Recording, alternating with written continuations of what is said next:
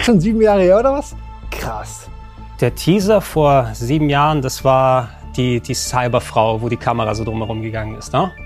Ich habe mir das gleiche gedacht wie äh, oft bei solchen Trailern, das ist absolut nichtssagend. Ne? Also sie hätten auch schreiben können, nur Pressemitteilung mit dem Wort Cyberpunk und das hätte mir persönlich gereicht, weil das hat ja noch nichts damit zu tun, wie das Spiel letzten Endes ausschauen wird. Also tatsächlich damals noch nicht so viel, äh, weil ich habe leider auch, ja, eigentlich schon leider das Problem, dass Blade Runner nicht so meins ist und das hat mich sehr an Blade Runner erinnert. Blade Runner, Point and Click damals, total super. Filme, mh, mm, nicht so meins. Naja, man denkt natürlich zuerst auch wieder so ein Render-Trailer. Mal gucken, ob sie es hinkriegen, dass es am Ende dann auch so ähnlich aussieht. Vor allem, was das Design und äh, die ganze, das Feeling der Stadt, der Welt angeht. Sieben Jahre ist eine Welt. Das ist halt, das ist so krass. Das ist nicht ansatzweise, wie lange ich schon überhaupt im Berufsleben bin. Deswegen habe ich das damals aus einer ganz anderen Perspektive gesehen und ähm, musste sagen, es hat mich nicht kann dir nicht sagen, dass es mich vor sieben Jahren schon so krass äh, gekriegt hat. Für mich hat sich die Berichterstattung über Cyberpunk und dieser ganze Hype viel langsamer und viel mehr jetzt in den letzten paar Jahren entwickelt, auf jeden Fall.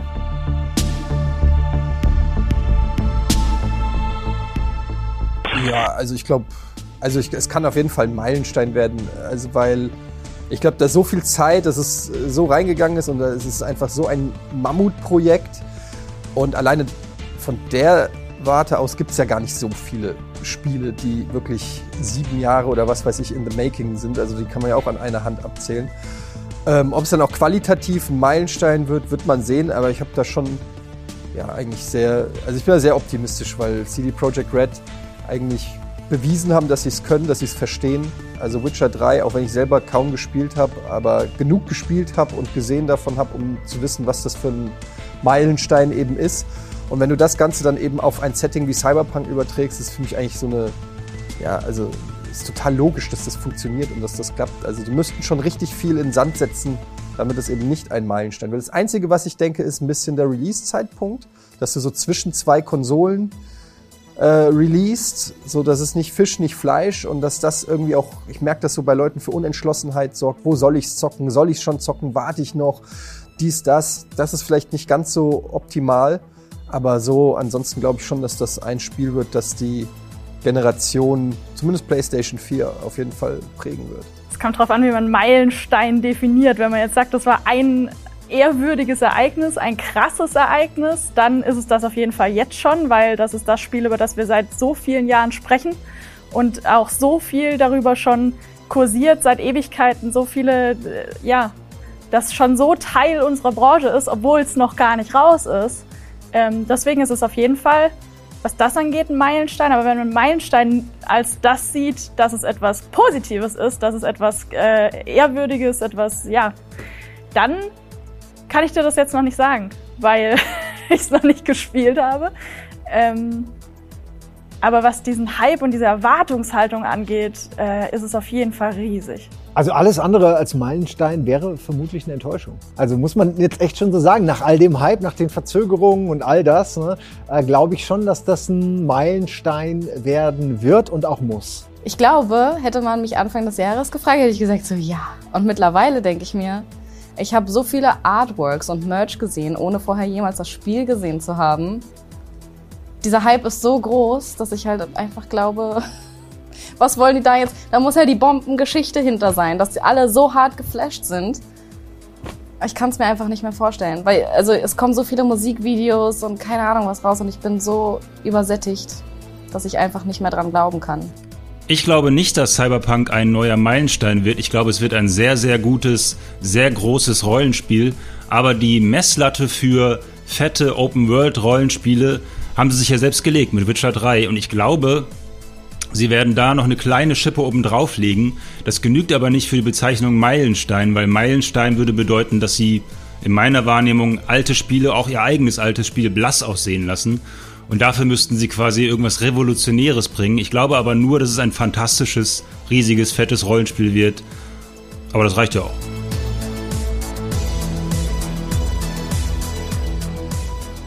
Ausgelutscht finde ich nicht, weil man letztendlich muss man gucken, was kommt an Spielen wirklich in dem Segment raus. Klar, da gibt es dann auch schon eine Menge, aber dann in dem Detailgrad und in der Grafikpracht und der, äh, ja, sage ich mal, Komplexität auch wieder nicht. Du hast ein Deus Ex, das hatte aber vieles auch nur angedeutet, sage ich mal. Ähm, und dann hast du halt viele so Top-Down-Spiele, sowas wie Wasteland oder, oder weiß ich nicht, ähm, was es da so alles gibt, die dann aber eher so einen anderen Ansatz haben, aber so, dass du wirklich durch diese lebendige Stadt läufst, also wirklich wie ein GTA, nur in Cyberpunk, sowas gibt's ja dann tatsächlich noch nicht. Es gibt auf jeden Fall Genres, die sehr viel mehr ausgelutscht sind als Cyberpunk. Für mich ist es das noch nicht so, weil ich mich äh, mit anderen Sachen viel mehr beschäftigt habe als mit Cyberpunk. Ich habe jetzt, was das angeht, zum Beispiel jetzt letztens aber wieder Bock drauf gekriegt, weil ich Ghost Runner gespielt habe und das ja auch in die gleiche ähm, Genre-Kerbe schlägt. Und äh, nö, für mich darf es gerne noch mehr Cyberpunks sein gerade. Also die Frage nach dem ausgelutschten Setting finde ich selber ausgelutscht, weil Fantasy-Settings, Zukunftssettings, Vergangenheitssettings, selbst Steinzeit, ähm, es ist völlig egal, alles ist ausgelutscht. Es gibt 5000 Videospiele zu jedem Setting. Insofern muss man eher fragen, ähm, schaffen sie es dem Cyberpunk Setting etwas Neues hinzuzufügen? Also was Deus Ex nicht hatte, was Shadowrun nicht hatte. Und ähm, da bin ich guter Dinge, weil ich finde, bis jetzt wirkt die Welt gänzlich anders als das, was man von Cyberpunk so vor Augen hat, also Blade Runner und so weiter. Und ich glaube auch, dass sie die, dieses Cyberpunk-Setting so detailliert ausgearbeitet haben, also Fraktionen, Quests, Figuren und so weiter, wie in keinem Cyberpunk-Videospiel bisher. Insofern glaube ich, sie schaffen es, dem Cyberpunk-Genre vielleicht noch mal eine Stufe draufzupacken und ähm, insofern ist es auch nicht ausgelutscht. Ja, das ist natürlich was sehr Subjektives und ich persönlich äh, freue mich drauf auf das Setting. Ich finde es noch nicht ausgelutscht. Ich habe aber noch nicht so viel Berührungspunkte mit dem Thema gehabt. Ich freue mich auf diese ganzen äh, Kombinationen aus Mensch und Maschine, auf diese Implantate, auf die ganze Action und dementsprechend, ne, also Mal gucken, was ich später sage, aber momentan habe ich noch richtig Bock drauf. Auch eine schwierigeXe mit dem Setting. Ich habe es ja häufiger schon mal vorfallen lassen. Also gerade als Kind der 80er, äh, Cyberpunk war da natürlich eine Hochphase in der Medienumsetzung. Das war das Jahrzehnt von äh, Blade Runner beispielsweise, ein bisschen später in den 90ern als Snatcher, äh, was eines meiner Lieblingsgames ist. Cyberpunk als Backdrop zu benutzen und auch die Thematik, wann ist der Mensch noch Mensch, Digitalisierung und so weiter, sind Themen, die überall schon sehr, sehr häufig verwendet wurden. Und du hattest ja auch in den letzten Jahren ein großes Revival, was gerade diese Sachen angeht, durch das 80er Revival. Ne? Es gibt so viele Indie-Games, so viele großen Games, so viele Filme, so viel Musik. Ja, das Synthwave-Genre oder beispielsweise ähm, ist auch alles vollgepackt mit so Ideenblitzen und Style und so weiter, so dass ich schon ein kleines bisschen müde bin, aber es basiert ja auch auf dem Rollenspiel-Universum, ähm, ne, das mir nicht wirklich so groß bekannt ist. Und ich will jetzt äh, CD Projekt Red keinen Freifahrtschein geben, aber ich hoffe, dass denen das auch bewusst ist und die nicht wieder sagen können, oh, I never asked for this.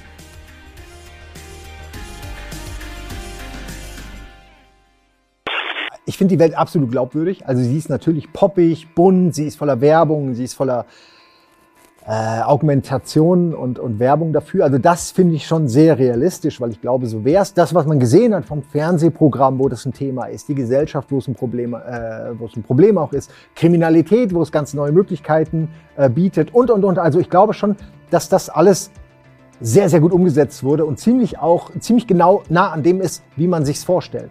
Natürlich kann es am Ende immer ganz anders kommen, aber ich glaube schon, dass es so äh, werden wird, wie es im Spiel auch dargestellt wird. Was ich bisher gesehen habe, klingt für mich nicht total unrealistisch. Zumindest was so die Gesellschaft an sich angeht. Ich mag es ein bisschen, wenn es nicht so clean ist, sondern ich mag es auch dieses ganze Dreckige und Olle und dieses runtergerockte. Finde ich sehr realistisch tatsächlich. Ähm, und insofern wäre das auch eine Sache, auf die ich mich freuen würde. Wäre, wäre der Hype-Train nicht ohne mich weitergefahren. Ich hätte, würde jetzt nur noch dastehen und so, ja, viel Spaß noch. Ja. Ja, also so was ich bislang wahrgenommen habe, ist es halt einfach eine Welt, die sehr lebendig wirkt. Und das finde ich ist bei so einem Spiel halt sehr wichtig, dass du irgendwie da durchläufst und das Gefühl hast, in jeder Ecke passiert irgendwas und du kannst es dir angucken. Und das war alles auch immer so detailliert, dass du teilweise einfach auch bei einem Bettler, der am Straßenrand irgendwie sitzt, erstmal guckst, was hat der da, wie sieht der aus, was redet der da. Das finde ich gibt dem Ganzen so eine Immersion, also dass du Bock hast, da drin abzutauchen. Wenn sich das alles anfühlt wie eine leere Pappkulisse und alle zwei Meter stehen die gleichen Leute und sagen die gleichen Sachen und du siehst jedes Mal die gleiche Werbung und so, dann nutzt sich das, glaube ich, schnell ab und trägt sich dann auch nicht so lang.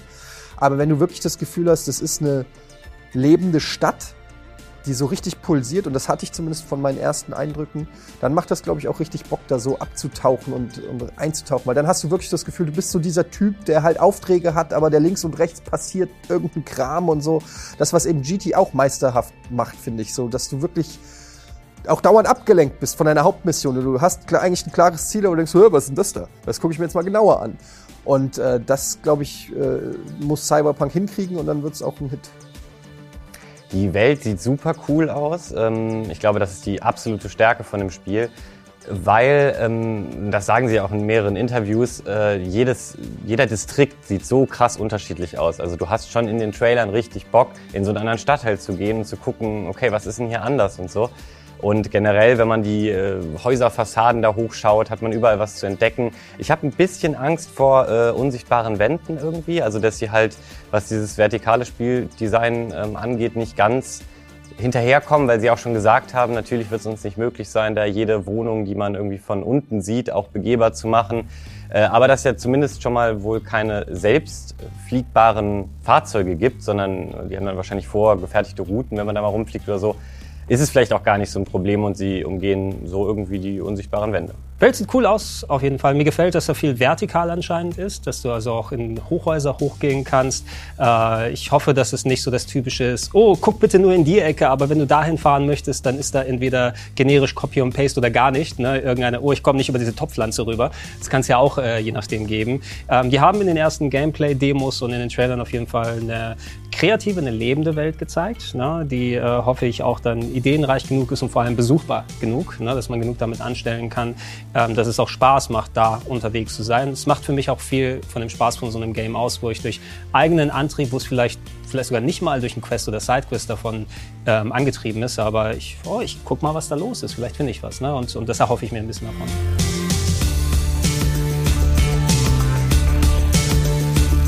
Ich hoffe tatsächlich, dass, wenn dann spiele, dass das Feeling so ein bisschen ist wie bei Bioshock dass man da so ein bisschen, weil da hat man ja auch diese ganzen ähm, Werte, äh, Werte, die ganzen Kräfte, die man einsetzen kann, dass man das ein bisschen mehr sieht. Plus, wenn eine geile Geschichte ist, dass man sich mehr mit der Rolle identifiziert und mehr das Gefühl hat, man selber ist in dem Spiel. Ja, Ego-Perspektive, das sehe ich super kritisch. Ähm, ich fand es beim Witcher cool, dass man Geralt sieht und auch weiß, was entsprechend die Spielfigur tut.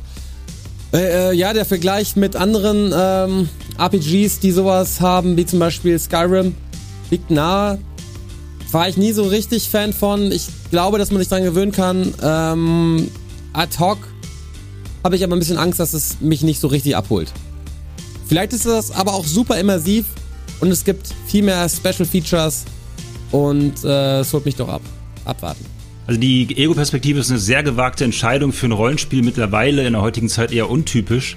Ähm, ich verstehe den Punkt dahinter, dass sie eben die Immersion damit stärken wollen und sie wollen ja auch, dass die Figur wie nicht ganz so wie Gerald von Riva so eine vorgefertigte Figur ist, die schon komplett eine Geschichte hat und auf die man deswegen draufblickt und mit ihr zusammen die Abenteuer erlebt sozusagen, deswegen Third Person, sondern hier soll man die Geschichte und äh, die Figur ja selbst mit Leben füllen äh, durch das Gameplay. Und deswegen aus der Herleitung macht es für mich auch mehr Sinn, dass man aus der Ego-Perspektive spielt, man ist selbst diese Figur. Und ich glaube, das wollen sie damit erreichen. Andererseits denke ich mir, fuck, warum in jedem Trailer, in jedem Gameplay-Video betonen sie die Individualisierungsmöglichkeiten der Figuren? Also Kleidung, ähm, welche optischen Gimmicks, ähm, du hast einen wahnsinnig aufwendigen Charakter-Editor, mit dem du jeden Barstoppel ähm, und gewisse andere Bereiche unten noch ähm, feintunen kannst. Ähm, und das ist schon abgefahren, was die reinstecken für die, sagen wir mal, ja, gefühlt drei Momente im Spiel, wo man sich dann mal im Spiegel beobachten kann, außer man geht natürlich ins Inventar.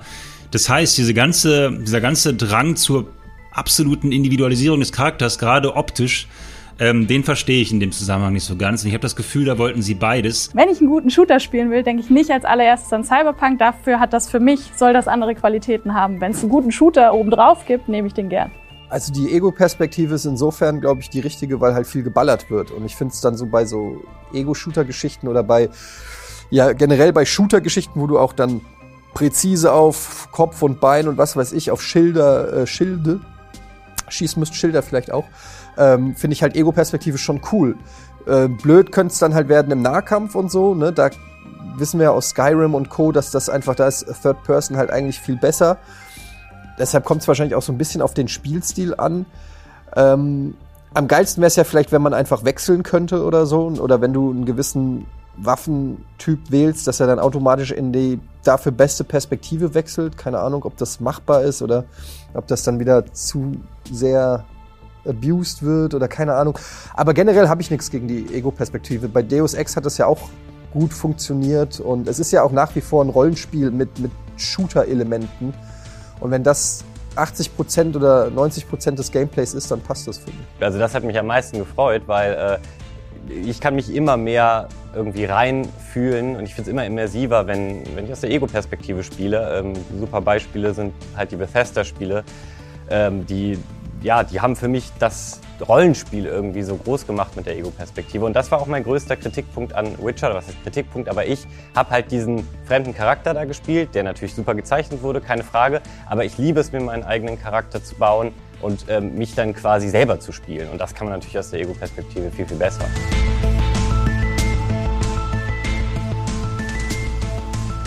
Ey, sofern sie es schaffen, eine glaubwürdige, gut spielbare Welt zu kreieren, in der man viel ausprobieren kann, aber dennoch nicht den Faden verliert, weil ich hasse Open-World-Spiele, bei der man den roten Faden verliert und man sich komplett lost fühlt und nicht weiß, was man tun soll. Wenn ich äh, weiß, wo ich hin muss, wenn die Storyline cool ist, die Charaktere cool sind und es technisch irgendwie funktioniert, dann glaube ich, können sie meinen Erwartungen recht werden, denn ich habe mich nicht so super hypen lassen. Ähm, das war mir nämlich echt eine Spur zu viel und dementsprechend bin ich noch relativ geerdet und freue mich relativ unbefangen auf dieses Spiel und dementsprechend, yo, ich denke, das kann klappen.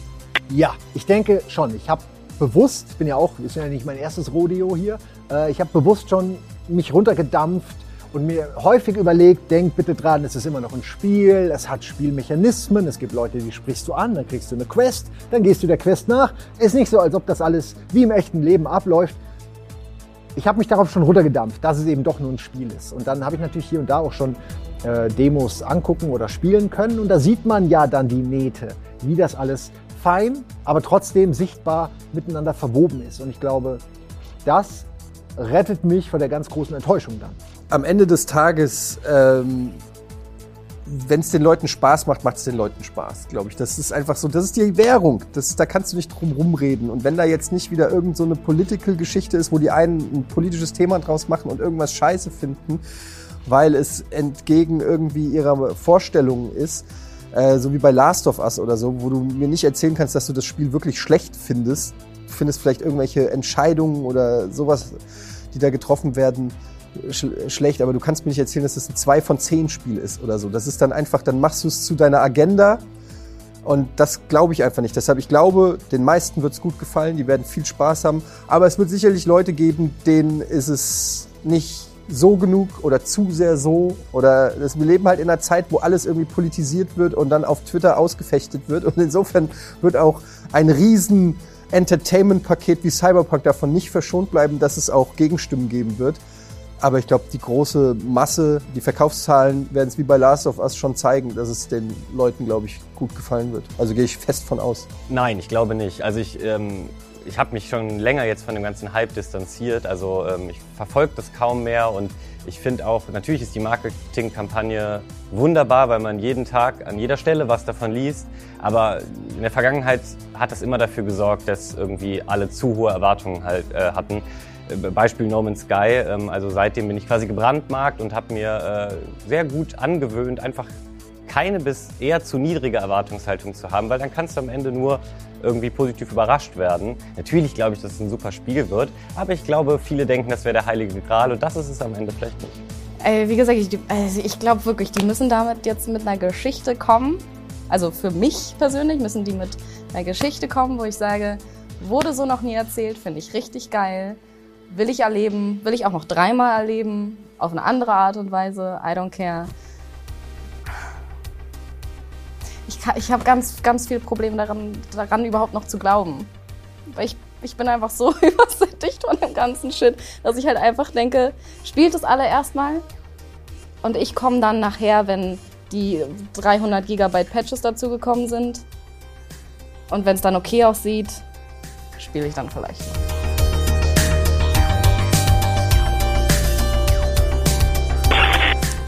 Cyberpunk 2077. In drei Worten. Übertrieben. Krasse Welt.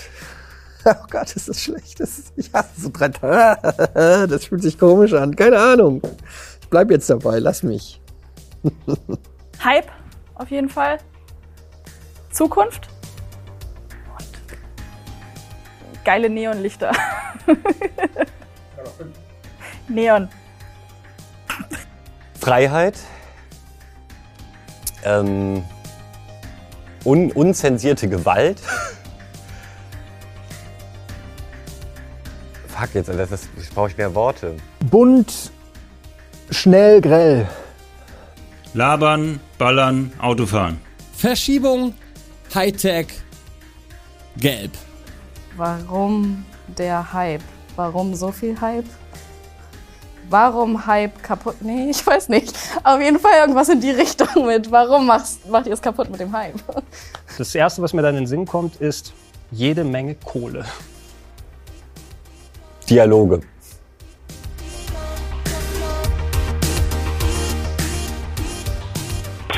Also wenn Meta jetzt einfach sagt, wie Meta ist das Spiel, dann ist das sicherlich bei 100 Prozent. Aber wenn, wenn du damit die Wertung meinst, quer über alle äh, Kritiker und Fans hinweg, glaube ich, wird es schwierig, jetzt den absoluten Top-Platz zu bekommen, weil der meistens vorgesehen ist für die unerwarteten Indie-Titel, wo dann alle sagen, oh!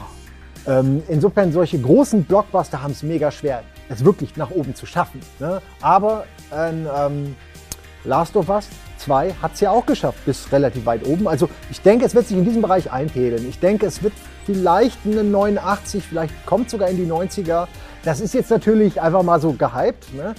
Aber ich denke, es wird irgendwo, die Frage ist nur 80er oder 90er. Wie sich Kritiker und Fans da gegenseitig die Bälle, ich will nicht zuspielen, sondern eher klauen, äh, sagen. Also mal gucken.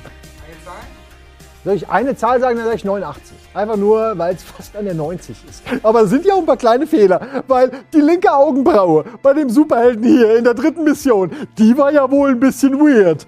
Äh, und da war ein Clipping-Fehler, habe ich genau gesehen in dem Video auf YouTube. Hat- War ein Clipping-Fehler, kann keine 90 mehr werden. Ach so, dann, äh, also nur Presse. Oh, dann so 93. Wo landen wir mit der Metacritic? Ich sage. Ich sage 92. Bei 92 landen wir, Leute.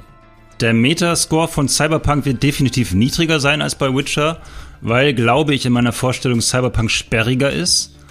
Ähm, es hat deutlich mehr Komplexität und Rollenspieltiefe, das weiß ich vom Anspielen her, als Witcher 3. Und auch das Setting ist nicht so beliebt wie das typische Fantasy-Mittelalter-Setting von Witcher. Deswegen wird es deutlich mehr Menschen ähm, ja erstmal abschrecken auf den ersten Metern, glaube ich. Und dazu gehören ja auch Spieletester und die werden das äh, in der Wertung niederschlagen. Insofern, pff, wie hoch wird der Metascore? Hm, 88. 82. ich bin super negativ. Ich habe keine Ahnung, aber ich kann es. Ja, es, ist, es macht alles kaputt, wenn du sieben Jahre auf ein Spiel wartest und die ganze Zeit nur, wow, der hat eine Jacke, der hat Schuhe, da kommt noch Hardware wie für Computer oder noch ein Telefon raus, dann denkst du dir so, aber du hast noch nicht mal das Spiel gesehen. Und das irgendwann, welche, also die Erwartungen sind hier oben und das muss es ja alles irgendwie versuchen zu treffen. Du kannst ja nur noch, also, ja. ich bin super negativ, ey. 91. Ja, schon viel, oder? 91. Ich glaube ehrlich gesagt, ja, vielleicht sind es auch nur 87. Ich glaube 91. 91 User Score 76. Weil die irgendwas finden werden, was sie aufregt.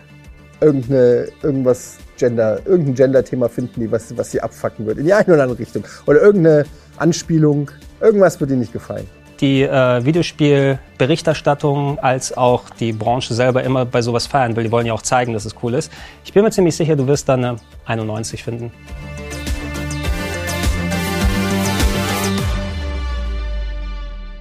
Kleiner Fun Fact: Ich hatte CD Projekt äh, Red Aktien mir gekauft, weil ich dachte, naja, zum Release äh, kaufst dir mal CD Projekt Rec. Äh, Ich habe null Ahnung von Aktien. Das erste Mal, dass ich mir Aktien gekauft habe. Dann kam auch gerade diese Crunch-Geschichte und dann sind die Aktien abgestürzt. Da habe ich gesagt, okay, weg. Die. Dann kam noch die Verschiebung. Aktie ist abgestürzt. Habe ich sie verkauft. Seit ich sie verkauft habe, ist sie um 30 Prozent hoch. Höchstwert, den die Aktie je hatte. Was lernen wir daraus? Erstens, kauf keine Aktien. Zweitens, Punkt. Also aus der Bitcoin-Geschichte nicht der. Nichts gelernt. Nein, immer noch der Versuch dem schnellen, einfachen Geld. Es klappt aber nicht. Ich weiß nicht warum.